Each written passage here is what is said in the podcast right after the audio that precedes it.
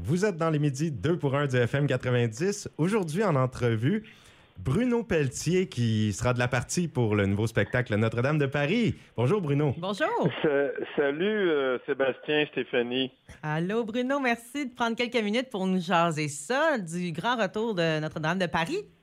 Ben oui, un grand retour que disons que je m'attendais pas moi-même et puis euh, ça m'a pris un peu euh, par surprise cette année cette cette surprise-là, cette demande-là, puis euh, j'ai décidé de, de, plonger dans l'aventure à nouveau. Ben oui, parce que toi, tu es là depuis le début, depuis 98. Euh, non, non, non, non, absolument pas. J'ai ah! fait la création en 98. Je suis resté sur le show à peu près euh, entre un an et demi, deux ans. et puis après, je suis reparti dans ma carrière en solo. Et eux autres, ils tournent à travers le monde depuis plus de 20 ans maintenant. Et donc, euh, vu qu'ils reviennent au Québec, euh, ils m'ont demandé si ça me tentait cette année de peut-être refaire un petit euh, une petite saucette, comme on dit. Alors, j'ai accepté, puis je vais retrouver mon ami Daniel Lavoie, qui lui est retourné. Lui aussi, il avait fait la création avec moi. Il était parti de la production. Il est retourné il y a deux, trois ans. Lui, il tourne avec eux depuis deux ans environ. Et moi, je vais faire la run de cet été chez vous au Nouveau-Brunswick, euh, le Québec et puis euh, en Ontario, à Ottawa, en fait. Et après ça, je vais retourner à mes, euh, à mes occupations d'artiste en solo. Ah, d'accord. La, tournée, en fait, Estival 2022 va aller à Moncton du 28 au 30 juillet. Les gens pourront te voir là-bas, bien entendu. Toujours le personnage de Gringoire. Toujours, oui, tout à fait. Ce qui est intéressant, c'est que le personnage de Gringoire est un personnage relativement secondaire dans le roman de Victor Hugo. Donc, Luc Plamondon en a fait un narrateur pour euh, sa comédie musicale. Et euh, à l'époque, j'étais plus jeune, bien sûr, j'avais 36 ans. On va être 24 ans plus tard. Euh, c'est pas important pour ce personnage-là, quel âge il a. Ah. Comme tel, et, tandis qu'Esmeralda, on n'a pas le choix d'avoir une, jeune bohémienne. si tu fais différents castings à travers le monde, tu dois toujours avoir une, une bohémienne qui est quand même assez jeune dans la vingtaine. Tandis que le personnage de Gringoire ou celui de Frollo, qui était celui, qui est celui de Daniel Lavoie, euh, ce sont des personnages euh, qui peuvent euh, qui peuvent transcender dans le temps.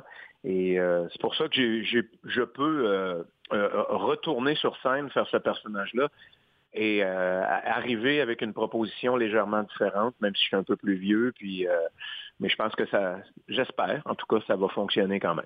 Ben, ça, ça a été représenté dans environ 20 pays? Et ça, vous jouez ça aussi dans neuf différentes langues?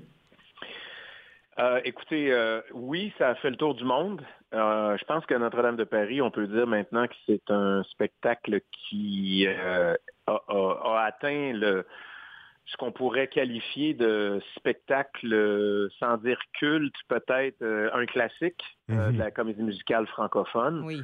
Euh, un peu comme Starmania, c'est c'est très rare d'avoir des spectacles qui peuvent perdurer sur le temps aussi longtemps. Euh, et ça, c'en est un. Je suis très, très fier d'avoir fait partie de l'équipe de base qui a créé le tout et qui a donné le souffle à tout ça. Après, ben, il y a eu différents euh, castings, différents euh, interprètes qui ont joué euh, mon rôle, mais le rôle des autres euh, aussi, le, le, Quasimodo, l'Esmeralda, le mhm. Frollo. Il y a eu des gens en Pologne, en Russie, en Asie, un peu partout dans différentes langues, qui ont en Italie, qui ont joué ces personnages. Et euh, il se calque toujours sur ce qu'on a fait au départ, il y a 24 ans. Donc, il y a quand même une fierté à avoir créé un rôle qui perdure dans le temps et qui, je pense qu'on peut, on peut dire de Notre-Dame de Paris, comme comédie musicale francophone, ça a le même niveau, ça a le même niveau que peut-être Les Misérables ou Cats ou encore Le Fantôme de l'Opéra. Mm-hmm. Toi, ça t'avait emmené en Russie, euh, d'ailleurs, tu étais allé pour la tournée en 2013? Oui, il y a eu une tournée en 2013. Euh, on a fait le Liban, Russie, l'Ukraine, euh, Pologne et puis la France. Incroyable. Euh, mais c'était une tournée symphonique à l'époque. C'était mhm. de réunir les sept chanteurs originaux de Notre-Dame de Paris et de faire un tour de chant. En fait, c'était pas la, c'était pas le, c'était pas le show avec la mise en scène. C'était un tour de chant symphonique des sept chanteurs originaux pour pour marquer pour, pour marquer un, un, genre d'anniversaire. Mhm. Maintenant, euh, tous les artistes, on, on, a chacun nos carrières en solo. Et euh, ça sera la première fois que je vais en retrouver un, qui est mon ami Daniel Lavoie, que je vais le retrouver sur scène en personnage comme tel. Donc lui, euh, en, en, étant le, le, le curé de Notre-Dame et moi le poète Gringoire, on va se retrouver sur scène pour la première fois depuis plus de 20 ans. Ouais. ouais. quand même, des belles retrouvailles. Toi, Bruno, est-ce que tu l'as toujours interprété en français?